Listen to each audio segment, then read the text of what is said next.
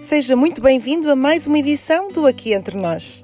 Todas as semanas levamos até si propostas de roteiros pelo centro de Portugal para fazer sozinho, a dois ou em família.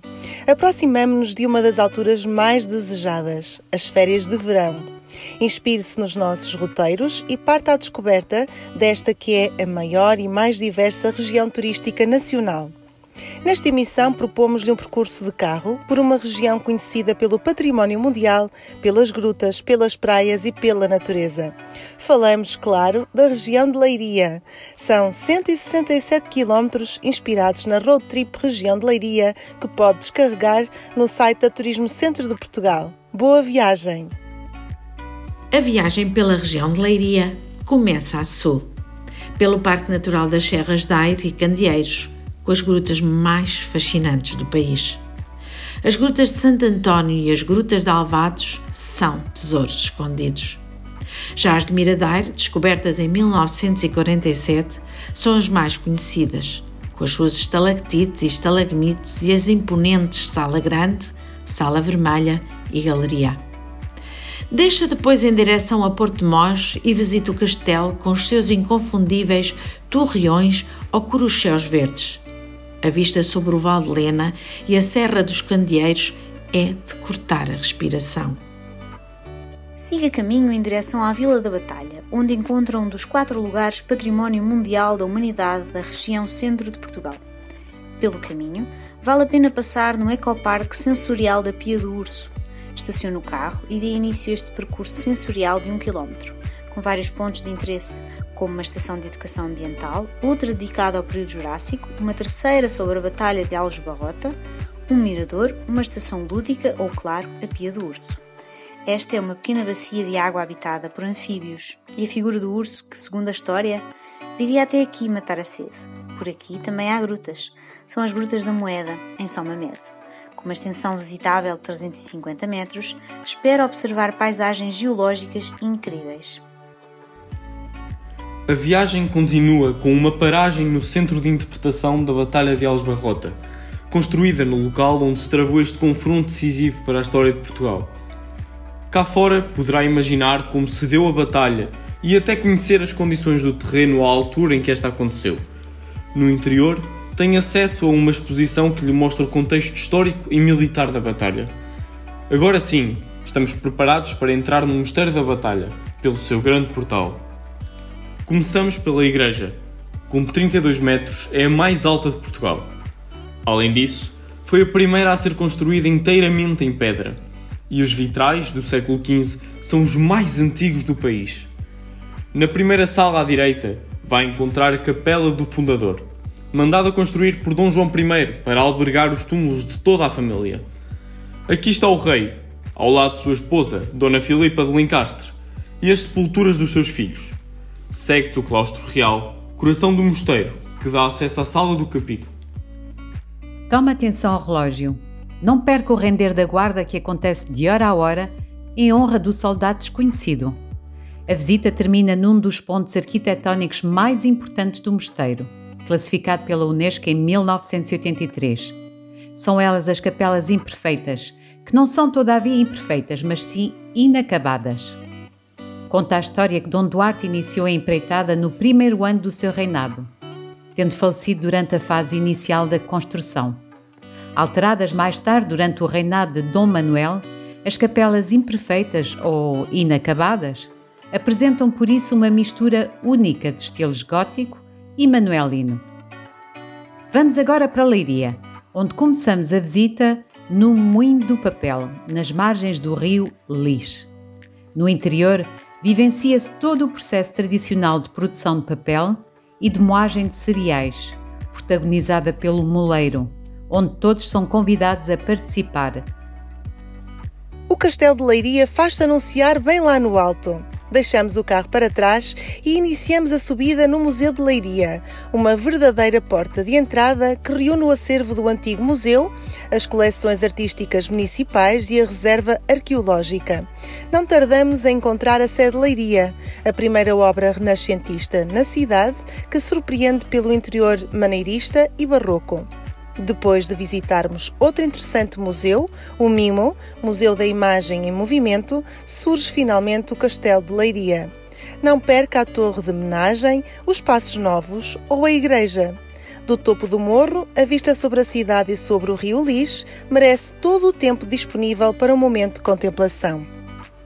Se é amante de literatura, continue o caminho connosco. Sabia que há duas rotas relacionadas com a literatura em Leiria? A Rota dos Escritores passa por vários locais da cidade, com referência a autores como Essa de Queiroz, Rodrigues Lobo ou Miguel Torga. E se já leu O Crime do Padre Amaro, prepare-se para percorrer as ruas onde Essa de Queiroz se inspirou para escrever a obra na Rota do Crime do Padre Amaro. Deixando Leiria para trás, seguimos em direção à Marinha Grande para conhecermos o único museu em Portugal que mostra a arte, o artesanato e a indústria vidreira. O Museu do Vidro, assim se chama, está dividido em dois espaços, o Palácio Stephens dá-nos a conhecer a evolução da indústria em Portugal. E no Núcleo de Arte Contemporânea apreciamos obras de expressão plástica mais recente. Vamos agora em direção ao mar. Para lá chegarmos, atravessamos a Mata Nacional de Leiria. Apenas 10 km nos separam de São Pedro de Moel, o próximo ponto de paragem.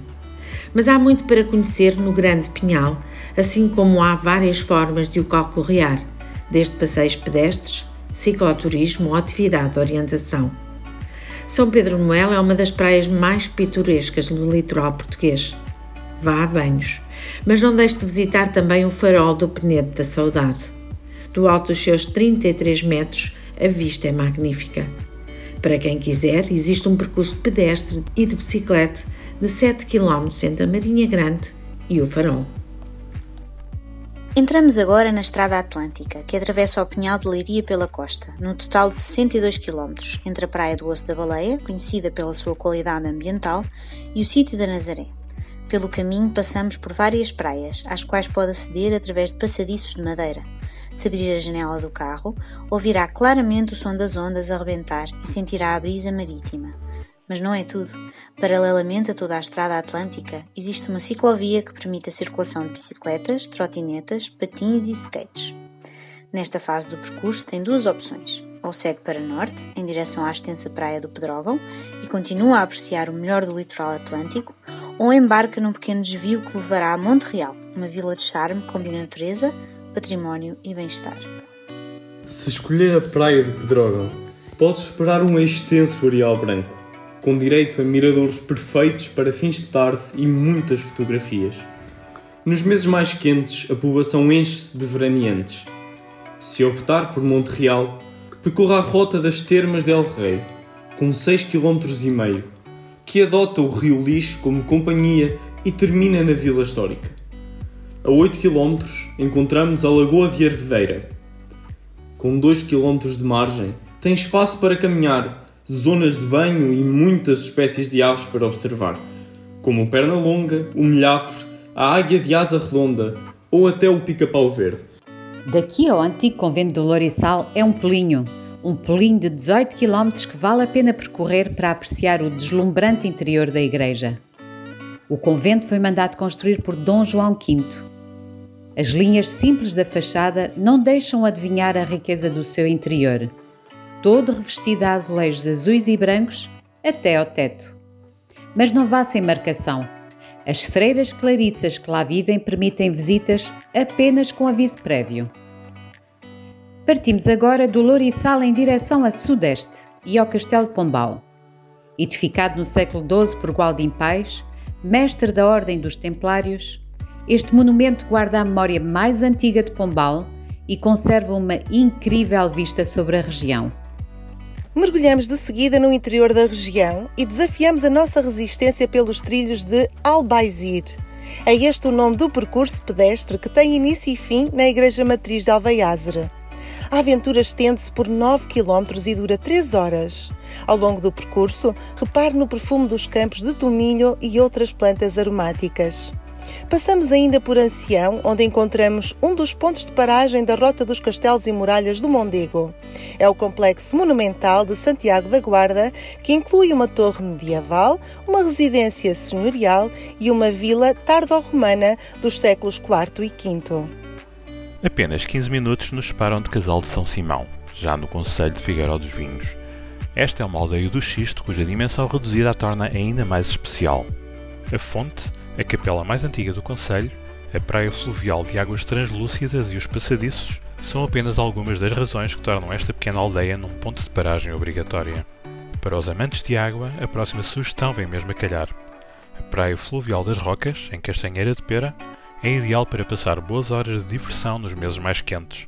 O espaço de lazer tem um lago de quase um quilómetro de extensão, uma ilha no centro da praia, a maior piscina de ondas do país e até uma ponte secular. Nos meses mais frios, troca a água pela peculiar aldeia do Xiste de Santo António da Neve que está na origem dos lados dos reis.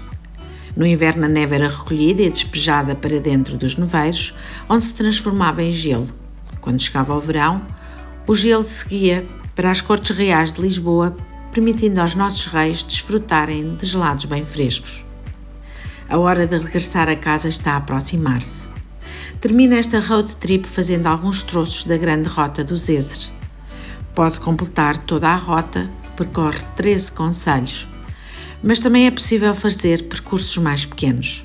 Em Pedrógão Grande existem várias ações, pedestres ou de bicicleta. O Trilho dos Romanos, por exemplo, passa por pontos percorridos pelos nossos antepassados com vista privilegiada para o Cabril. E assim termina mais uma emissão do Aqui Entre Nós. Agradecemos que nos tenham ouvido nesta viagem. Até para a semana. Turismo Centro de Portugal, um país dentro do país.